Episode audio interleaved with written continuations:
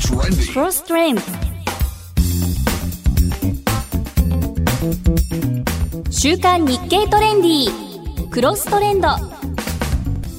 こんにちは。日経トレンディ編集長の澤原昇です。こんにちは。辻るなです。そして番組構成担当の吉武秀樹さんです。はい、よろしくお願いします。よろしくお願いします。す。週刊日経トレンディクロストレンド。今週も最新のマーケットトレンドをお届けしますでは澤原編集長今週のテーマは？今週の前半は最新トレンドをチェックするウィークリートレンドキーワードそして後半は大予測 2030AI& ロボティクスをお届けします。はい。日経トレンディの1月号の特集は生成 AI で全てが加速する大予測2030ですね。ですね。これ毎年1月号はこの大予測系が多いですよあそうですねもうここ数年はずっとこの2030年を予測するという、まあ、あのいつも12月号でやってる予測のさらにロングバージョンじゃないですけど結構あの研究段階のものを含めて、えーいろいろどういうテクノロジーが今動いてるのかっていうのをまとめた号になってますね。まあ、で今年はですねあの、まあ、いつも同じことをやってるとですね意外と2030までの予測なんでネタがかぶり出しちゃうっていう問題があるんですよね。確かに。数年単位で研究が進むものとかもやっぱりあるのででどうなるかなと思って取材を始めてみたんですけれどもやっぱりですねチャット GPT が登場したことによってこの生成 AI 系の技術が一気に普及してでこれがですねいろんなあの業界に入っていくことで実は、え1年前に見た未来と今今時点で見てる未来っていうのが結構様変わりしたんじゃないかなというような年になりました。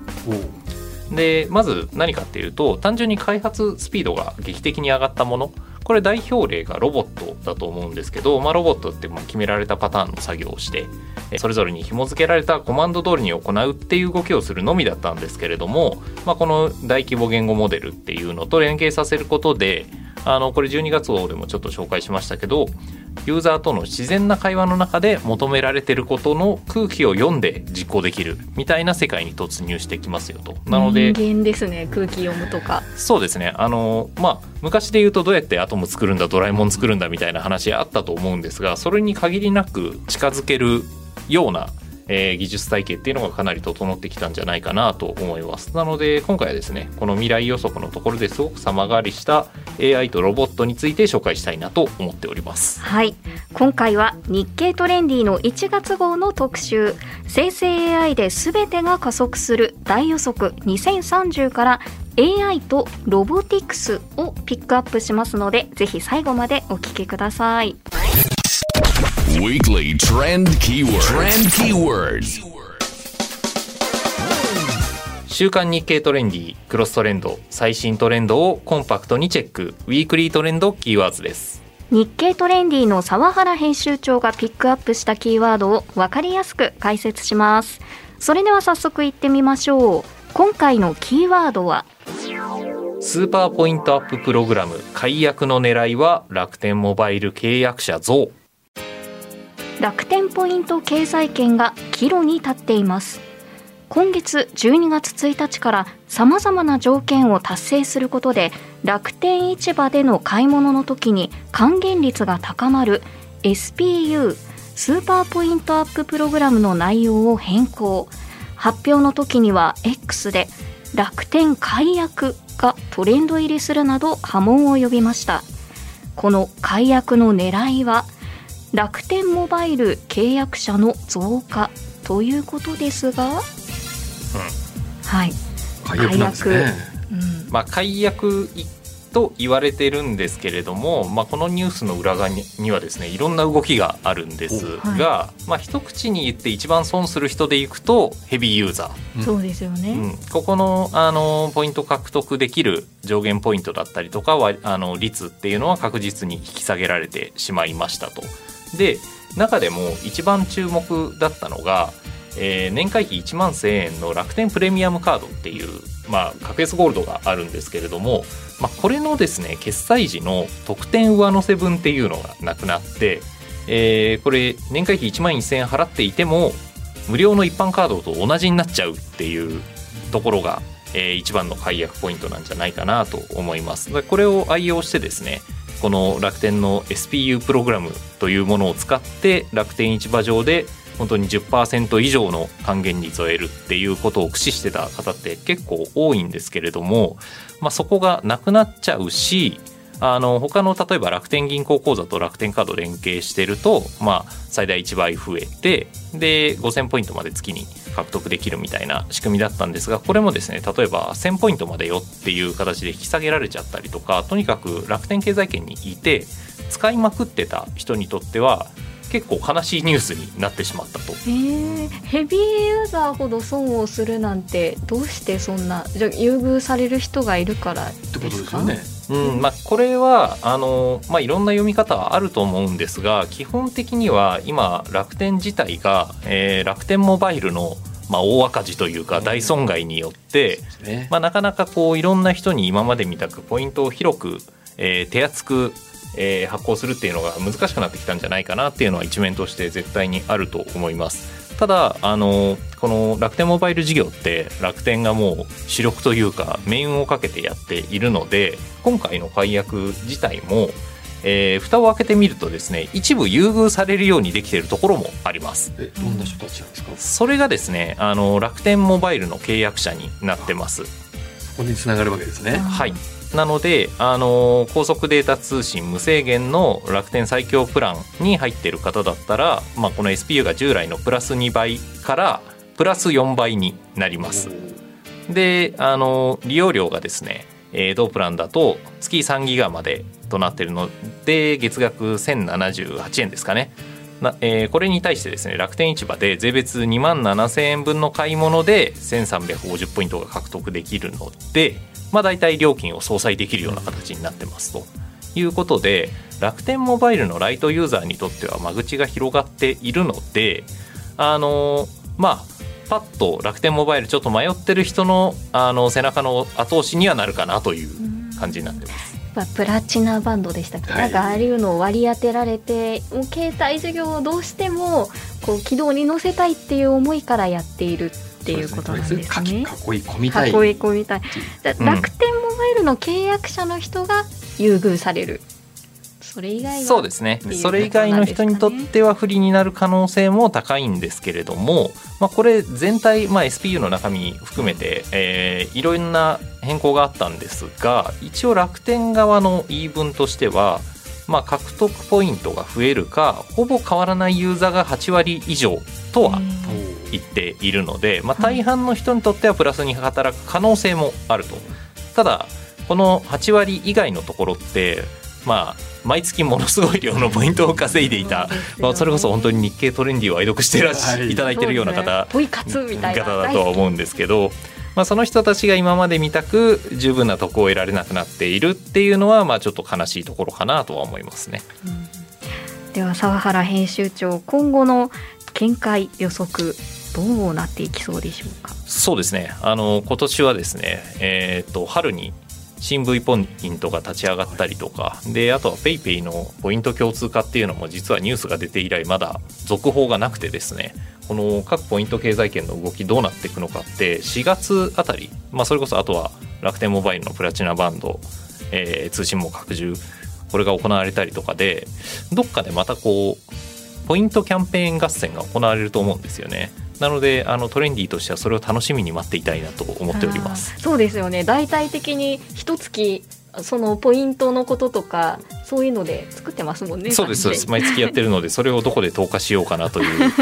じ時期が難しいですね。あこれまたねまとめてくれるわけですねちゃんとね。そうはい。そうですね。ここままたまた分かりにくくなってるので 我々がこうそれこそもはや翻訳する役割を果たしたいなと思います。期待したい。はい、はい以上ウィークリートレンドキーワードでした.クロストレンド週刊日経トレンディクロストレンド番組の後半は大予測 2030AI& ロボティクスをお届けします。チャット GPT をはじめとする生成 AI の普及はあらゆる産業に変革をもたらしました。例えばロボット。従来のロボットは決められたパターンの作業をそれぞれに紐付けられたコマンド通りに行うのみでした。大規模言語モデルと連携させることでユーザーとの自然な会話の中で求められていることを推定し実行できるようになってきました。今回は1年前に見た未来と様変わりした AI とロボットの2030年までの未来の大予測を紹介します。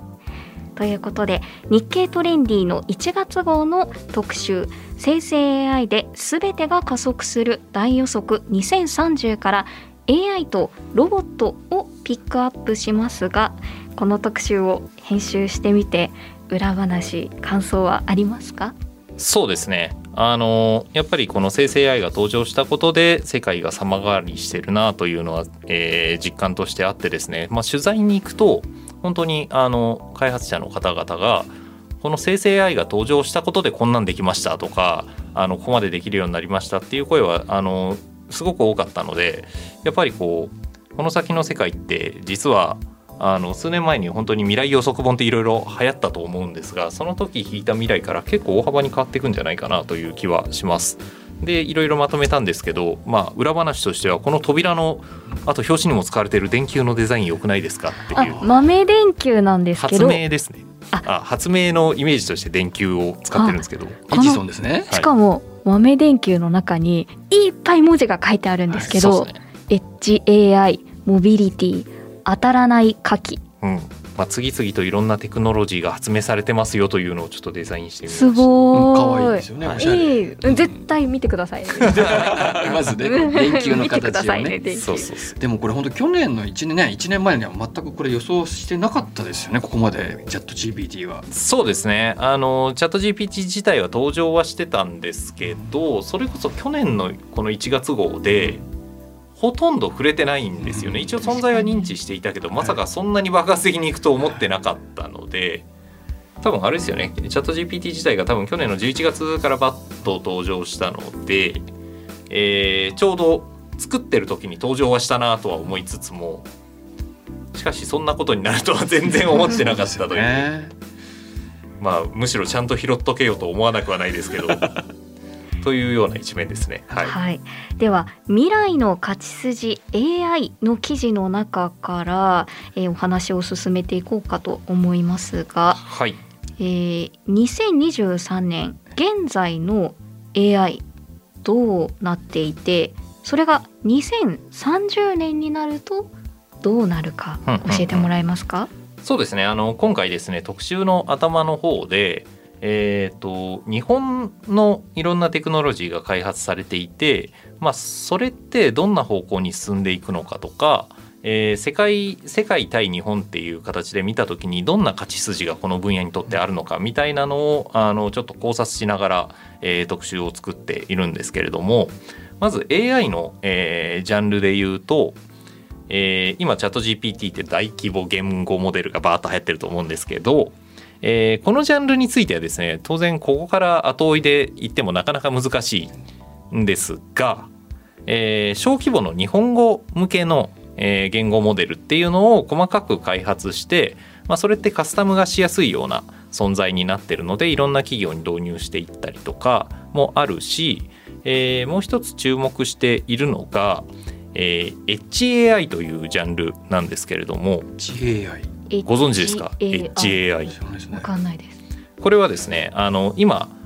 AI ってチャット GPT とかってサーバー上でやり取りしてると思うんですよね。クラウド上に上がってるものとやり取りをしていると。でこの状態って実は、えーいくつか問題があってまずいちいちネットで読み取りに行くのであのすごくラグがあるしあの大規模言語モデルを毎回回してると、えー結構ですね作業ロスっていうのが多かったりすると。でそれに付随して電力消費問題っていうのがあって、あの多大な電力を消費し尽くしてしまうということであの特にこの大規模な AI モデルの学習で大きな電力が必要になってくるのでこのままだとですね電力足りなくなるとも言われてるんですよ。でそれらをあの解決していくために、えーいろんなデバイスの中に AI が入っちゃうっていうのが HAI っていう概念です。へー H って先端っていう意味なんですけど、まあ、このネットワークの行く先の先端にもそ AI 自体が入っていっちゃうという形であの、まあ、分かりやすく言うと今 Google の Pixel スマホなんかってあのネットワークを介さずに、えーこうやって喋ったことを録音して文字起こししてくれるんですよ。それって AI 機能を使ってるんですけどあの別にネットワーク上でサーバー上に上げてっていう行動を行ってないと。でこういう形の、えーデバイスに入った AI っていうのがどんどん増えていくんじゃないかなとでそれは小規模なものになっていくのであのいろんな開発の仕様によっていろんな AI が生まれてでそれがすごくあの暮らしの役に立つっていうようなことが起こるんじゃないかなと思います。うんこれが AI の中から HAI を一つ紹介してもらった。そうですね。あともう一つ面白いところで言うとデジタルクローンっていう技術が、えー日本のオルツという会社が、えー開発してるんですけれども、はい。これはですね自分の SNS だったりとか、えー自分の例えば書類作ったら、えーそれを読み込ませていくと自分の特性を把握してくれる AI が出来上がるっていうサービスなんですよ。なので例えば僕の AI に対して、まあ、いろんな僕が作った紙面とかビジネス文書とか SNS とかをバーって読み込ませてデジタル上にクローンを作って最終的には編集長ちょっとこのページ見てくださいっていうのを代行してくれるようになると。へへー。ーじゃあ本当に自分のクローンがデジタル上で。いるということですよね。そうですそうデジタル上に。はい。沢原編集長いつもあの締め切り前？うん。す締め切り後？あの雑誌の？はい。印刷する前の時すごい忙しそうだから3人ぐらいいてもいいんじゃないかって思うんですけど。そうですね。ぜひ欲しいでタすルクロンあったらはお願いし、あの自分にお願いする。そうですね。できればこう喋ったり人前に出る作業のところを全面的に変わっていただきた苦手ないやつ そっちデジタルから。ああの作業的なやつは割と頑張れるんですけど 意外と人前に出るのが苦手っていうそうですか？実はねそうなんですそうなんですえか。ーまあまあこれで AI の方はこんなお話を伺ったんですが、続いては、えー未来の勝ち筋ロボティクスの記事の方に、えー移りたいと思うんですがまず今年のロボティクスの現在地どんな感じかと2030年はどうなっているか教えてもらえますか、そうですね。あのロボットの開発ってあらゆる面で進んでいてそれこそ AI が進化したことによってロボットのいわゆる知能みたいなのがガガーンと上がりますしあとは、えー今ですねいろんなテスラとか含めていろんな、えーテクニテクノロジーを持った会社が開発しているのがいわゆる人型二足歩行ロボ。だこれはあのちょいちょいすでにもう出てきていてですねあの企業が変えたりする世界っていうのは来てますと。で、まあ、そういうふうに人にできる作業を人型ロボットに任せていくっていう世界はまあ正当進化の中で起こると思うんですが、まあ、これまたですね結構技術力が必要だったり、まあ、大規模な投資が必要だったりしますと。でそんな中日本でどういう立ち位置でやっていくのかなみたいな形で取材をしてるとですねいくつか勝ち筋があってちょっと全部は紹介できないんですがまずエンタメ部門はい、これですね今日本の中でで乗れるロボットっていうのが結構出てきてるんですよ。乗れる？う乗れるですね。操縦できるロボットですね。あでこれはあの実際にもう乗れるものもあるんですけど今後どんどん増えていくんじゃないかなと思っていてあの日本って本当にガンダムだったりとか、えーロボットアニメとかが強かったりするのであの乗れるロボ自体が観光資源になるんじゃないかなと思っていてあのいわゆる産業用オートメーション系のロボットっていうのもあるんですが一つこのエンタメに振り切った乗れるロボっていうのもどんどんできていくんじゃないかなという気がします。今パッて思い浮かんだのがこの間元町に行ったらでっかいガンダム横浜に行ったんですけどあ,、あうんうんあいうところに人が乗れてそれが観光資源になるみたいなそうですそうですそうです。実際数億円でね実もう発売もされてるんで。へえなのでこういうのがあの今ですねあるロボットに関してはアニメの「パトレイバー」シリーズと連携してこの主役機のイングラムっていう機体があるんですけど、まあ、それをあの再現するような開発っていうのも進められていたりとか、まあ、本当にロボット観光立国みたいなのがありえるんじゃないかなという気がしますね。日本ならではっていう感じですかね、もう一つぐらいロボットから具体例教えていただけますか？はい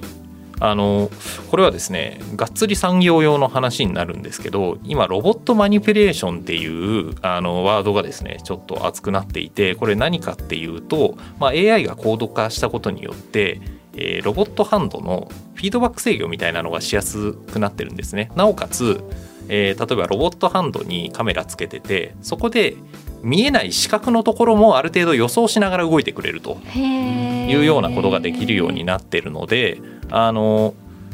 従来のロボットハンドでつかめなかった例えば透明なものとかものすごく柔らかいものとか、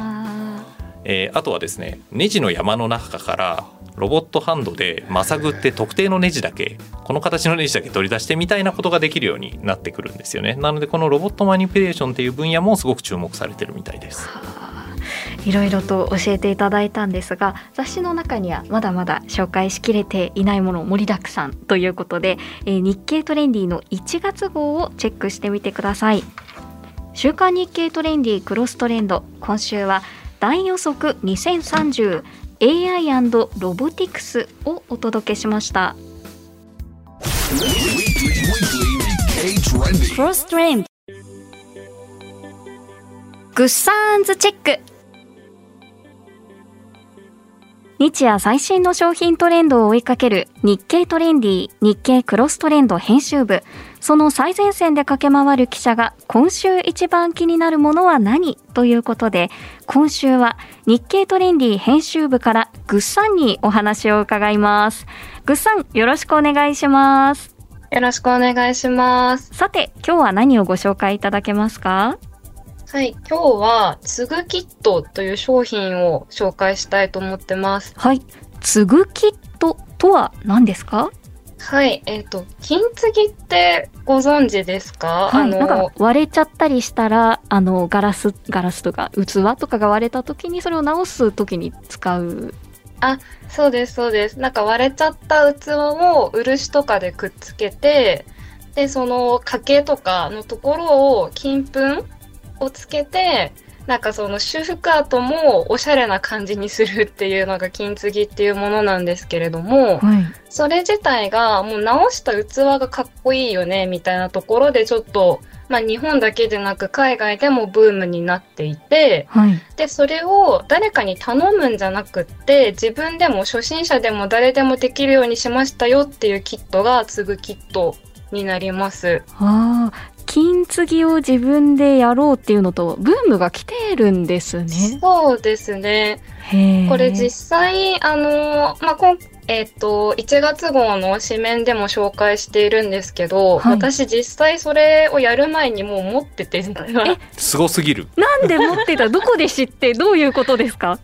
なんかインスタとかの広告で出てきてで割とこういう手作業系が好きなので、えやってみたいと思って買ったっていう。へええなんか勝手なイメージですけどすごいなんか伝統工芸かなみたいなイメージがあって聞いてたんですけど、インスタに広告が出てるんですね。そうなんですよ。で、なんかそのキットのパッケージ自体も、なんかもう黒い、あの、金の箱押しみたいなボックスで、割とかっこよくってそんなにサイズも大きくないし、で、値段も、まあ、あの、9073円とかなので、はい。まあ安くはないんですけど高すぎもしないっていう絶妙なところかなっていう感じで、で、これあの発売自体はもうコロナ禍前にはなるんですけど、あのコロナ禍で皆さんあの、あの自宅に長くいたような期間にバーッと売り上げが加速していって、販売している会社自体がもう設立から3年で年商1億円になったっていう、はい、ものですね。金継ぎブームにグッサンはいち早く乗っていたということですけど、素晴らしすぎます。ねえ実際に使ってみてるってことですよね？あ、そうなんです。ちょうどその時、割れちゃった器があって、で、結構気に入ってたからなんかできないかなと思ったら見つけた。すごいですへー。気に入った割れた器が俺の家にあることがないんです 本当ですよね。なんか SDGs な感じもしますけどえやっぱり見た目はちょっとかっこいいなって自分で思えるような感じですか？思えますね。うん。なんかその、割れたところにそのまんま、なんて言うんだろうな、その金の線が入るみたいな感じなので、なんかあった方が逆にかっこいいみたいな器もあるんじゃないかなと思います。えグッサンの金継ぎのやつ紙面にちょっと確かに。載せたらないいんじゃない？回載せてくれなかったのかが 衝撃的すぎる。ではスコアを伺いたいと思いますつぐキットのホニャララ度10点満点でお願いします。割れた食器が欲しくなる度10でお願うんいします。本当そうですよね。もはや割りたくな割りたい、るレベルですうん引き継ぎしたいから割っちゃうみたいなそうなんで。すよ。なんか一個完成して次やりたいと思っても割れてるのがないとできないそうで。すよね。なるほどなるほどなんかこの9000円分も取り戻したいとか思っちゃいますしね、うんいっぱい使いたいみたいな。確かにちょっとパズル感覚で組み合わせるのすらそう楽しそうですぼ結構バリバリに割れないとダメですね。全然関係ないですけどその昔仕事で割れたせんべい売ってるじゃないですかよく、通販とかで。割れ線は意図的に割ってないのかっていうのを調べるために一袋全部照合したことがあるんですよ。えー、それ照合できました？それがねまさかの結構照合できるってへいう。え。あ、じゃあちゃんとそのピースが全部集まってるんですね。そうなんですよ。あへの、ー。まあ、価格を安く提供するために割れ線として扱ってるんじゃないかっていうのを必死で調べたことがあります。で、はい。せんべいは金継ぎできないですけど。金継ぎはできないです。よ食べられないです。ね。に日本にはいろんな割れ物があるというお話で、えー今日はグッサンに継ぐキットをご紹介いただきました。ありがとうございました。ありがとうございました。クロストレンド。今週の週刊日経トレンディクロストレンドいかがでしたか？すぐに使える旬なキーワードを来週もお届けします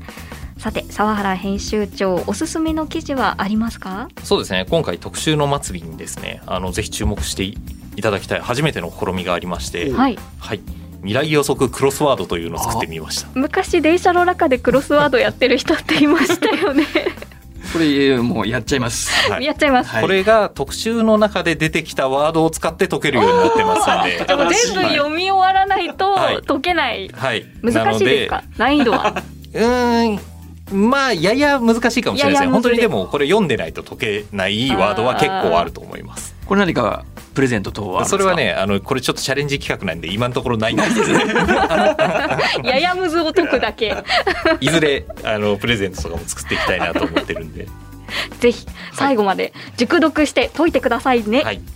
週刊日経トレンディクロストレンドそれではまた来週お相手は日経トレンディ編集長の沢原昇と辻るなでした来週もどうぞお楽しみに